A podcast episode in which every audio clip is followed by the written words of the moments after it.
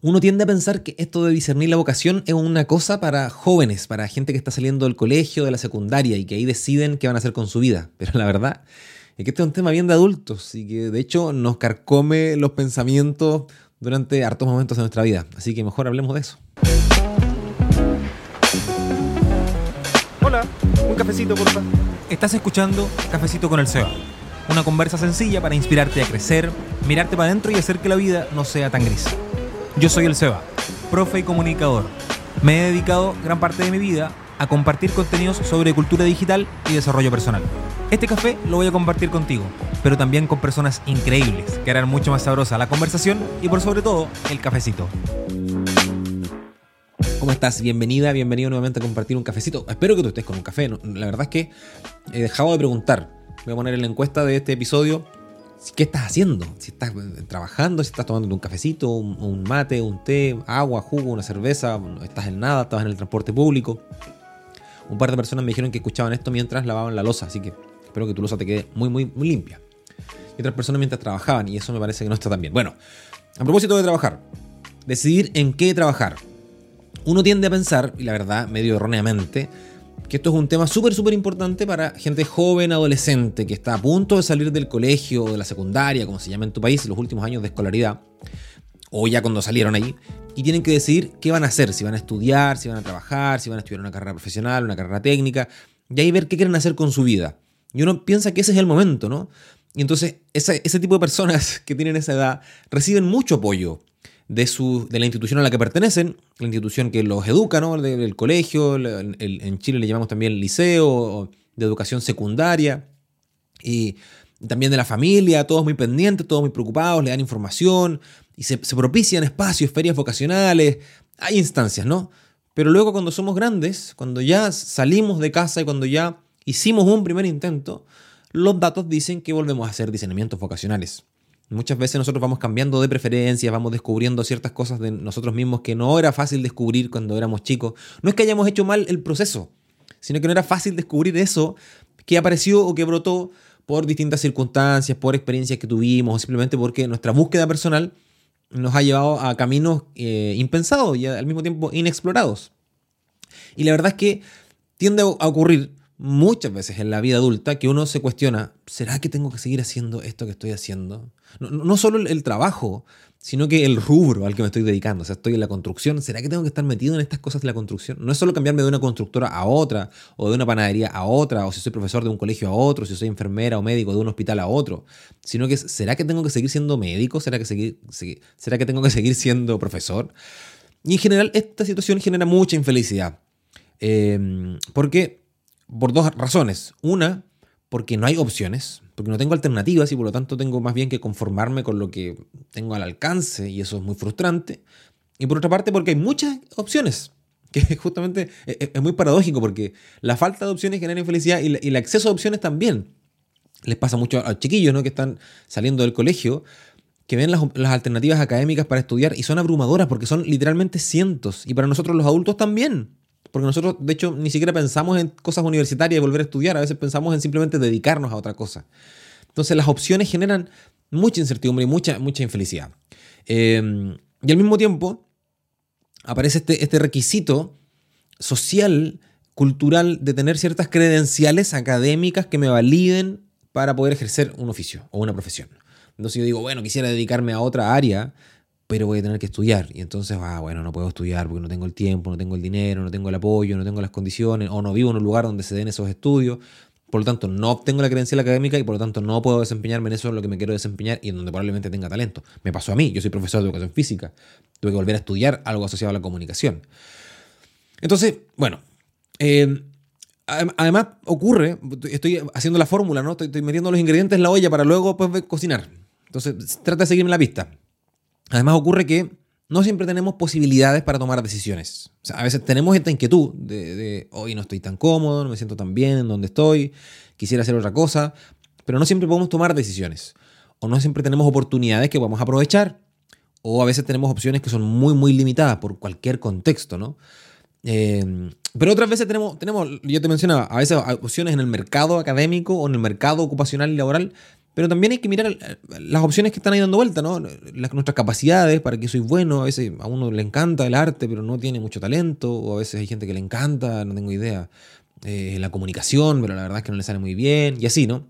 Y otras cosas, en, cambio, te salen fantásticas y no te dedicas a eso. Entonces uno queda con la sensación de quizás podría dedicarme a eso. Entonces, el análisis de las capacidades es una buena cosa, vamos a revisar al respecto, algunos criterios. También los recursos económicos son una condicionante para, al momento de tomar decisiones, ¿no? Puedo permitírmelo, eh, puedo pagar por estudiar o para aprender esto, o por otra parte, me voy a dedicar a esto que me gusta. O sea, no solo son los recursos económicos que yo gasto para poder acceder a un oficio, a una profesión, sino que también son los recursos económicos que yo voy a obtener una vez que los ejerza. ¿Cuántas personas teniendo sensibilidad, inclinación y talento por lo artístico deciden no estudiar ni llevar una carrera artística porque implica cierta inestabilidad o inseguridad económica y no, da como garantías de tener una vida cómoda porque hay todavía mitología respecto a los artistas que viven una vida como de hippies donde ganan poca plata van a morir de hambre. Y así con varias carreras, ¿no? Los recursos económicos entonces. También el contexto sociocultural la familia, los amigos, la ciudad donde vivo, hay, hay, lugares en donde ciertas carreras se van a dar o ciertas profesiones o ciertos oficios se van a dar con más facilidad que con la otra. Si, si, tú naces ahí y quieres estudiar algo que no se da ahí o quieres trabajar en algo que no se da ahí, eso genera mucha frustración. Y por otra parte, puede ser que te veas medio obligado o como que empujado a dedicarte a cierto tipo de actividades porque son las que más se dan en tu ciudad. Pasa mucho en ciudades que se dedican, por ejemplo, al comercio, que se dedican al puerto, que se dedican a la agricultura, que se dedican a un sector productivo en particular en donde todos van como hacia allá. Y uno dice, pucha, me tocó la mala suerte de, nacer acá. O al revés, me tocó la buena suerte de nacer acá, pues justo eh, se me da absolutamente. Ya, un, breve, breve eh, eh, ingrediente, lista de ingredientes para meter en la olla, cocinar y ahora vamos a, ver qué, podemos sacar de aquí. Algo rico, ojalá. Algo que tú puedas disfrutar eh, al final de este episodio, que pretendo que no sea muy largo. Ahora, también esta que estoy cocinando podrías tomarlo como una degustación de algunas de las conversaciones que vamos a tener en Diseña tu 2023 este programa de, acompañamiento y de formación que va a comenzar en, pocos días más, eh, la, segunda semana de noviembre, en donde durante cinco semanas voy a acompañar a las personas que quieran, aún quedan algunos espacios por si quieres apartar o reservar tu espacio para participar de, Diseño tu 2023. Vamos a conversar justamente de estos temas, de en qué trabajar, cómo tomar buenas decisiones, cómo hacer que nuestra vida no se nos escurra entre los dedos, podamos tomar las riendas, en, aspectos de productividad, en aspectos de comunicación con otras personas, en cómo sacar adelante nuestros planes, nuestros sueños, sobre todo porque hay muchos que sentimos que se nos pasó el año por encima, nos sacamos mucho el limpio y el próximo año no queremos que nos pase lo mismo. Entonces quiero acompañarte desde ahí, con algunas de las cosas que has escuchado aquí, pero más largo y tendido y con más cosas que tú pudieras aplicar, porque además vamos, como es un espacio de conversación y de, de formación, puedo presentarte muchos más recursos que los que te puedo presentar acá en un podcast. Bueno, eso es Diseño 2023. Entremos. Primero, el problema de las decisiones. ¿Cómo hago para decidir qué hacer con mi vida? Y voy a reducirlo, porque el problema de las decisiones, de hecho hay teorías al respecto, vienen del mundo de, lamentablemente, de las apuestas, de la teoría del juego. Ya te he hablado de eso en algunos episodios anteriores, hace como dos años atrás, respecto a la teoría del juego. Pero reduciéndolo a lo más básico, la dificultad está no en decidir entre lo bueno y lo malo, porque eso es fácil. A no ser que tú tengas algún problema en en, tu, juicio, ¿no? En, cómo tú juzgas la realidad y puedes llegar a confundir lo malo con algo bueno, pero la mayoría de las personas saben que eh, ponerse una pistola dentro de la boca y apretar el gatillo es malo, entonces nadie podría confundirlo, a no ser que tengas el juicio trastocado y probablemente esa es otra cosa, ¿no? Decidir entre lo bueno y lo malo no es, no es un problema. La mayoría de nosotros, de hecho, cuando decidimos por lo malo, lo hacemos a propósito, sabiendo que lo que estamos decidiendo es malo.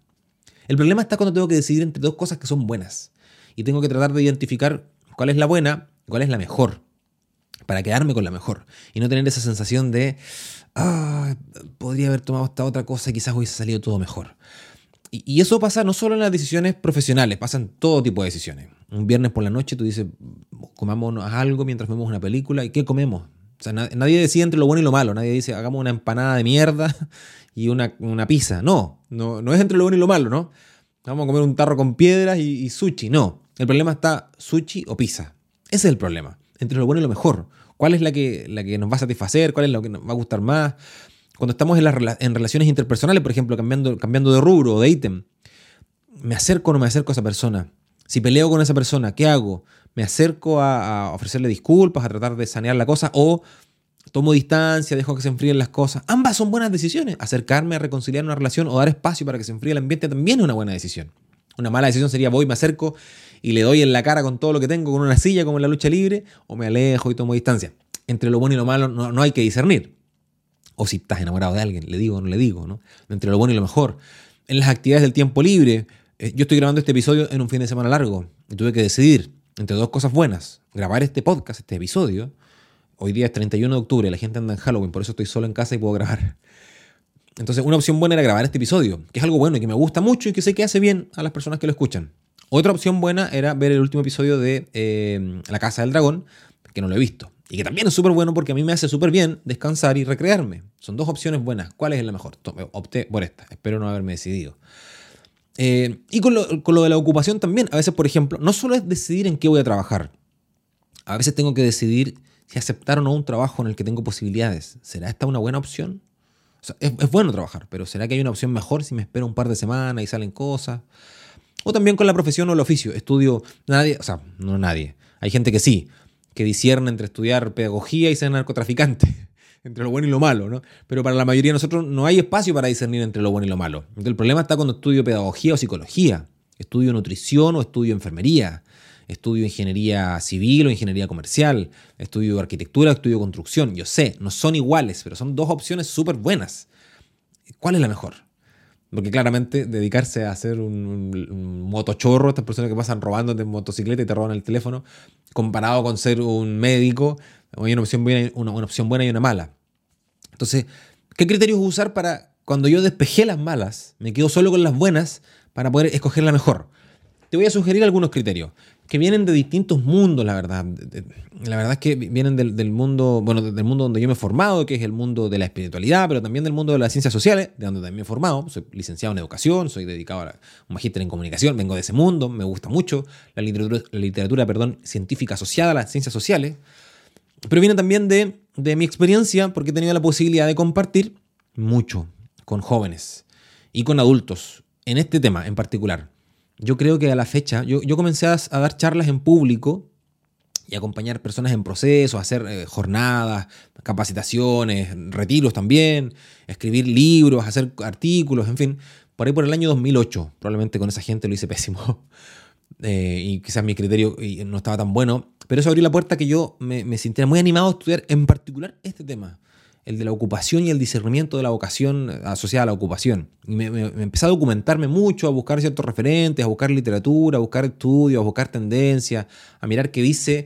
Eh, eh, dicen los datos al respecto para tomar decisiones en base a datos y no solo en base a lo que dicen las mariposas en mi estómago. Bueno, criterios para poder discernir entre lo bueno y lo mejor. No son los únicos, pero son los que te puedo compartir dentro de este episodio porque como ya te decía, en extenso vamos a hablar de esto en Diseño tu 2023. Primer criterio, perdóname lo cursi, pero el amor. Tomar decisiones basadas en el amor. Y uno dice, pero ¿cómo no voy a tomar decisiones basadas en el amor? Pero que uno podría tomar decisiones basadas en la vergüenza, por ejemplo. ¿Qué van a decir los demás? Entonces, bueno, me gusta el ballet, perdóname la caricatura, pero es que sirve mucho, sobre todo para los que somos hijos de un boomer. Me encanta el ballet, pero me da vergüenza, por lo tanto voy a estudiar para ser eh, fonoaudiólogo. La vergüenza. El temor también, me gusta esto, pero me genera inseguridad el miedo, mis papás no me dejan, me van a castigar si yo hago lo que quiero hacer. Y así, o el, temor a voy a tener un futuro incierto, inestable. En cambio, las decisiones basadas en el amor son, primero, medio bíblico esto, ¿no? Como amar al prójimo como a mí mismo. Bueno, amarme a mí mismo. Algo que yo sienta que no va a ser desagradable cuando lo haga. Tampoco es que ir a tu trabajo tiene que ser una fiesta todos los días, pero trata de que sea algo que no es desagradable. Ese es el primer criterio, que te guste a ti, que tú puedas sentir que te estás amando al trabajar en eso cuando puedes tomar opciones. Entiendo que hay personas que no pueden tomar opciones, pero cuando se pueden tomar opciones, ¿no? Cuando puedes decidir, entonces trata de decidir con este criterio del amor, amarme a mí mismo. Y segundo, si es que se puede, que en la mayoría de los trabajos se puede, amar al prójimo. Pero amar al prójimo como a mí mismo, primero a mí, porque hay muchas personas que dan su vida y renuncian a sí mismos, y eso está bien a ratos, pero no necesitamos más versiones de Jesús en la vida, ni de mártires. Necesitamos gente que se ame a sí mismo y que ame al otro. Entonces, no es lo mismo un mecánico automotriz que seguramente si tienes automóvil has vivido la experiencia de un mecánico automotriz deshonesto, que solo se ama a sí mismo, ¿no? Y te inventa fallas en tu auto que no tienes, porque se ama mucho a sí mismo y por lo tanto quiere generar más ingresos, quiere ganar más, y no importa el daño que le hace al otro, cobrándole por cosas que no están buenas. Y así en muchas profesiones, ¿no? Que, en donde no les importa el daño que le puedan generar al otro o el no beneficio que le pueden generar al otro, porque podrían hacerte un bien, pero dicen, ah, bueno, por lo que me está pagando hasta ahí. Entonces, el primer criterio, el amor. Perdona lo cursi, pero de verdad me parece un súper, súper buen criterio. El segundo criterio, que es un criterio obvio, es el contexto y que la gente no lo ve porque lo mira con una mirada infantil. El contexto. ¿Qué cosas podemos considerar dentro del contexto? Primero, tu realidad socioeconómica. Eh, ¿Cuánto tienes y cuánto necesitas? Porque puede ser que tengas saldo de la tarjeta para poder emprender un, em, para poder llevar adelante perdón, un emprendimiento, o para poder estudiar un posgrado, o para estudiar una especialización. Puede que tengas espacio en la billetera. Pero puede que no. Y puede que te metas en aprietos. Y puede ser que esas opciones te generen más problemas que alegrías. Eh, puede ser que, que, además la apuesta que estás haciendo va a poner en, en, riesgo la estabilidad no solo tuya, sino que la de tu familia. Y ahí volvemos al criterio del amor. me hago bien a mí, soy feliz, pero ¿y al resto qué pasa con mis hijos, con mi familia, con la gente que depende económicamente de mí? Entonces, un buen criterio es la realidad socioeconómica. Hay que mirarla. Y a veces uno sigue los deseos de su corazón de forma irresponsable. Está bueno mirarlo. No como un primer criterio, esto no está ordenado por orden de importancia, es un criterio, simplemente. Eh, otro, otro criterio importante relacionado al contexto es la realidad del mercado laboral o del mercado, eh, del mercado ocupacional. Uno tiende a mirarla como un niño, googlea por encima y se cree los, un par de artículos que aparecen en el diario, unos titulares, algún blog que leí o lo que, el comentario de algún youtuber o de algún pelotudo como yo. No se queden solo con lo que digo yo o dice cualquier persona. Hagan ustedes su investigación respecto a hay, espacio en este nicho de mercado, en este sector productivo, en esta actividad productiva, en este trabajo. ¿Hay realmente posibilidades o simplemente es algo bonito o simplemente es algo que va a funcionar durante un tiempo? Y, si, y, los datos que consigas, bueno, úsalos de forma sincera. Si es algo pasajero, una moda, una tendencia, entra sabiendo que vas a salir. Métete sabiendo que no va a ser algo permanente. Y está perfecto. No, no es tampoco que tú tengas que echar pie atrás porque simplemente es algo inestable. Pero está bueno discernir el contexto y no como un niño. Hazlo en serio, porque tenemos que, tenemos que tomar decisiones de adulto. Otro, criterio importante que la gente hace muy, muy torpemente es pedir opinión. Cuando uno se desarrolla proyectos, que yo he hecho bastante, tiende a, hacer, a pedir la opinión en dos momentos. Bueno, y en la vida personal también. Al final del proceso o entre medio del proceso. Y uno tiende a pedir la opinión al final del proceso, cuando ya tiene la decisión tomada. Cuando yo ya tengo el outfit puesto y salgo de la habitación y le pregunto a la gente que está en casa cómo me veo. Ya tengo la decisión tomada, ya, ya me encariñé con mi decisión. Si ellos me dicen que no me veo bien, me van a romper el corazón. Por lo tanto, pedir opinión al final del proceso no es tan buena idea. Es mejor decir, tengo todas estas opciones, ¿qué opinan ustedes? Antes de yo encariñarme con mi decisión. Y este, este ejemplo del outfit aplica para un montón de otras cosas. A veces uno dice, voy a irme de vacaciones a esta parte, ¿qué opinan ustedes? Y yo ya me encariñé con esa decisión. Entonces, si los otros me dicen que no es un buen lugar, que es peligroso, que es súper caro, que voy a tener dificultades, oh, medio que se me rompe el corazón. Y más todavía cuando tomo decisiones ocupacionales. Papá, mamá, quiero estudiar esto. O con tu pareja, mi amor, sabes que quiero dejar lo que estoy haciendo y dedicarme a aprender esto. Cuando tú, cuando tú le dices eso, ya tomaste la decisión. Lo que quieres ahora es que te apoyen. Entonces eso no es pedir opinión, eso es pedir confirmación y es distinto. Que también hay que pedir confirmación, hay que decirle a la gente, oye, apóyenme amigos, vamos, échenme barra, pero eh, la opinión es distinta. La opinión es en el proceso. ¿Cómo hago para pedir opinión en el proceso? Bueno, hazle saber a la gente que estás en un proceso. Que sepan que estás, que estás discerniendo, que estás sintiendo cierta inquietud interior y que por lo tanto parece que vas a tomar una decisión. Entonces, que ellos te opinen, que ellos te digan. No, la opinión de ellos no es para que tú les hagas caso. Es otro criterio más para tomar decisiones. Bueno. Eh, y, un, último, un último criterio que te quisiera compartir eh, para poder discernir entre lo, entre lo bueno y lo mejor son tus capacidades, tus posibilidades, tus condiciones, tus habilidades, tus virtudes. Lo que es súper, súper difícil. Porque si yo te pregunto por tus defectos, por tus negligencias, por tus limitaciones, por tus problemas, por tus taras, seguro me haces una lista enorme. Si te pregunto en qué eres bueno, ah, ¿cómo hago la lista? En general las personas tienen muchos problemas en esto. En, en responder, perdón, en responder, ¿para qué soy bueno? Eh, eh perdona el, lenguaje tan chileno, pero eh, eh, ¿para qué eres bueno? ¿Y para qué eres mejor que el promedio? No tienes que ser el campeón mundial, pero ¿para qué eres mejor que el promedio? ¿Y para qué la gente destaca que tú eres bueno? Y eso cuesta mucho, cuesta mucho porque uno no siempre goza de una alta autoestima, además cuesta mirarse con ojos de tercera persona, y por lo tanto uno sabe más bien qué cosas le gustan, un poco, más que si es bueno o no en esas cosas que te gustan. Entonces uno a veces se deja llevar por sus gustos más que por sus habilidades, capacidades, competencias, virtudes, etc. Entonces está bueno que tú puedas identificarlas. En el colegio nos hacían unos test. seguro a ti te lo hicieron si es que naciste en los años 80 y 90, unos test vocacionales en donde sale que si eres, no sé, una persona con tendencia al trabajo manual, te dicen, bueno, puede ser médico cirujano o carpintero. Unos test que no sirven para nada. O tienes cierta inclinación hacia la ciencia te dicen, bueno, podría ser veterinario o astronauta. O sea, test súper ambiguo. Pero es importante considerar también ese elemento, ¿no? El de tus capacidades y tus habilidades. Y aquí te quiero compartir un ejemplo práctico, un, ejercicio, perdón, práctico, que podrías aplicar con la gente que tiene alrededor tuyo, la gente que te conoce. Eh, yo he hecho este ejercicio muchas veces con gente adulta en equipos de trabajo y les pido que se junten no con la gente con la que trabajan, sino que se junten con sus amigos del trabajo y que se puedan decir a sí mismo, que se puedan preguntar y responder a sí mismo, primero, eh, ¿para qué me recomendarían ellos, los terceros? O sea, dile tú a tu pareja, a tus amigos, ustedes, si, tuvieran que recomendarme para algo, ¿para qué me recomendarían? Puede ser una actividad pagada, puede ser una actividad, oye, no, una actividad voluntaria, como por ejemplo, eh, este tipo ordena súper bien, decora súper bien, hay que invitarlo para que arregle la fiesta de Navidad o la fiesta del cumpleaños, del día de la mamá, no tengo idea. No es una actividad laboral, pero tienen cierta habilidad y te recomendarían para eso. Pero también puede ser que te recomienden para algo en particular asociado a lo laboral y te digan, no, mira, cada vez que tenemos este problema, de hecho, de hecho, te recomendamos y te mandamos a llamar porque lo haces bien. Entonces pregúntale a ellos, ¿para qué cosas te recomendarían? Pregúntale también a tus colegas qué es lo que ellos destacan de ti como eso que tú haces mejor o, que tú sientes que es como tu superpoder, como tu habilidad, que puede ser una competencia, una, capacidad técnica asociada a tu profesión, a tu oficio, o puede ser una no técnica, una habilidad blanda, y pueden decir que eres, no tengo idea, simpático, bueno para escuchar, resiliente, asertivo, en fin. Las habilidades blandas son infinitas. Que te, puedan, que te puedan ellos decir, este ejercicio es súper incómodo, a todo esto, ¿ah? es súper incómodo porque porque uno tiende a defenderse. Y cuando alguien te dice algo bonito, tú dices, no, no es tan así, no, no sé qué. Y uno se pone en la defensiva, ¿no? Y además para el que te lo dice se siente incómodo porque es raro decirle a una persona que quiero mucho, pero que no tengo esa, cercanía tan directa, decirle, oye, ¿sabes qué? Haces súper bien esto. Y de hecho me hace bien a mí, me hace, hace mejor el trabajo, hace mejor las relaciones, hace mejor la vida. Esto que tú haces hace mejor mi vida. Es difícil decirle eso a otra persona. Entonces, si tú tienes gente cercana a ti que te pueda decir eso y que tú puedas pedirle por favor eso, estaría bonito. Yo he hecho ese ejercicio un par de veces. Le he escrito a cinco o seis personas que tengo cerca y les he pedido el favor por correo electrónico. Les digo, oye, te voy a mandar un correo, porfa, respóndeme en serio, necesito de ti. Y me ha ayudado mucho a discernir el que el mirarme con los ojos de otras personas.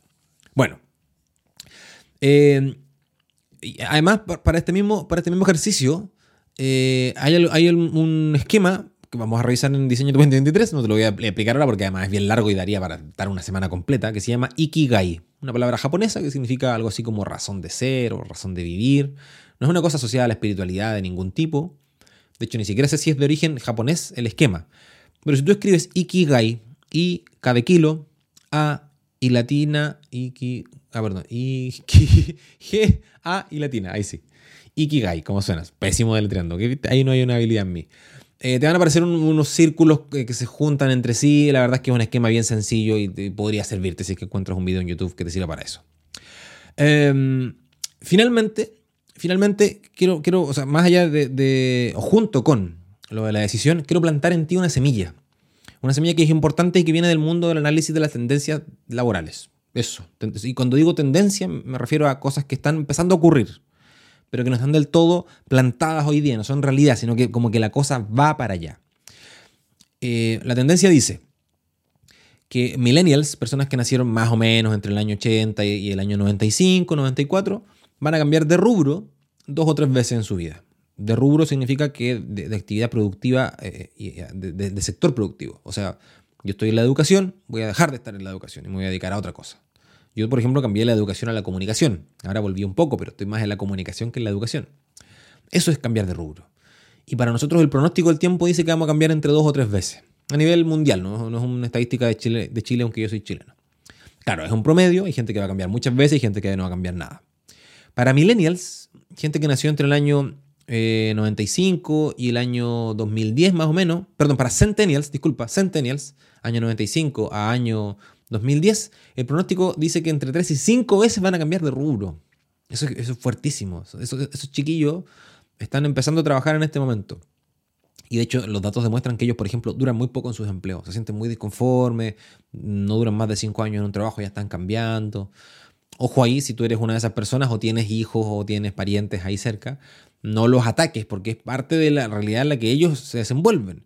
No les diga, oye, eres un tipo súper inestable, no como yo, que llevo 20 años trabajando en la institución. La verdad es que es la, esa es la- son las posibilidades que tienen ellos. Y para, para los que vienen más adelante, que son la generación alfa, los hijos de los millennials, chiquillos que nacieron del año 2010 en adelante, el análisis dice que, o sea, las tendencias, perdón, dicen que ellos van a cambiar igual entre 3 y 5 veces de rubro y de hecho van a trabajar en profesiones que aún no existen. Y no son asociadas a la tecnología necesariamente, no es que van a estar flotando en el ciberespacio, eh, no. Simplemente son actividades productivas que aún no existen. O sea, por ejemplo, hoy día yo trabajo en cosas que no existían hace 20 años atrás y que yo no podría haber estudiado. Y sin embargo, hoy día me pagan por eso. Entonces, eh, lo más probable es que se vayan constituyendo como profesiones, como oficios, como ocupaciones remuneradas de las cuales se puede vivir dignamente y ser feliz. No se considera eso. Ese es como primer dato. Como segundo dato, que este no es un dato de tendencias, este es un dato de la realidad humana, vas a cambiar de gustos en tu vida. Hoy día te gusta una cosa, después te va a gustar otra. Antes no te gustaba el brócoli, hoy te encanta el brócoli. En un momento donde amabas hacer deporte y ahora lo detestas, o al revés. Vas a cambiar de gusto, vas a sentir inconformidad con lo que estás haciendo y en algunas temporadas vas a querer que tu vida sea más estable, por ejemplo, y vas a querer tener un trabajo asalariado, donde, como dicen los argentinos, trabajar por cuenta ajena, o sea, que trabajar para un tercero, que te empleen y que te paguen tu sueldo porque vas a querer un tiempo estable, por sea cual sea la razón. Y van a haber otros momentos en donde tengas mucha más, más pasión por el riesgo y por querer rascarte con tus propias uñas y no tener a alguien arriba que te esté diciendo lo que tienes que hacer.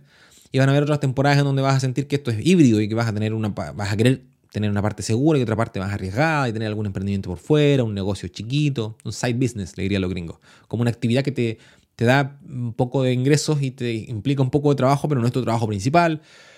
Vas a ir cambiando.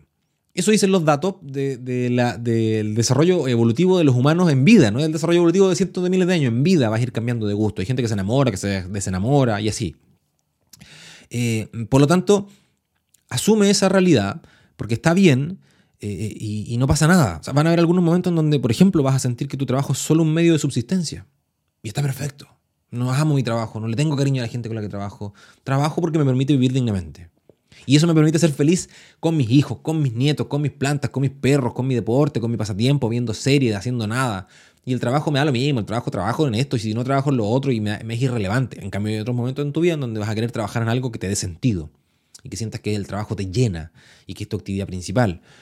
Por lo tanto, bajo esta, esta realidad de que vamos a cambiar, eh, lo importante sería que lo sepas. Que, que sobre todo si eres, si eres una persona que está entre los 25 y los 50 años, donde dicen los datos que nos van a pasar estas cosas, después de los 50 años como que ya se, se calma un poco el asunto porque preparamos la jubilación. Y más aún si eres una persona que tiene hijos.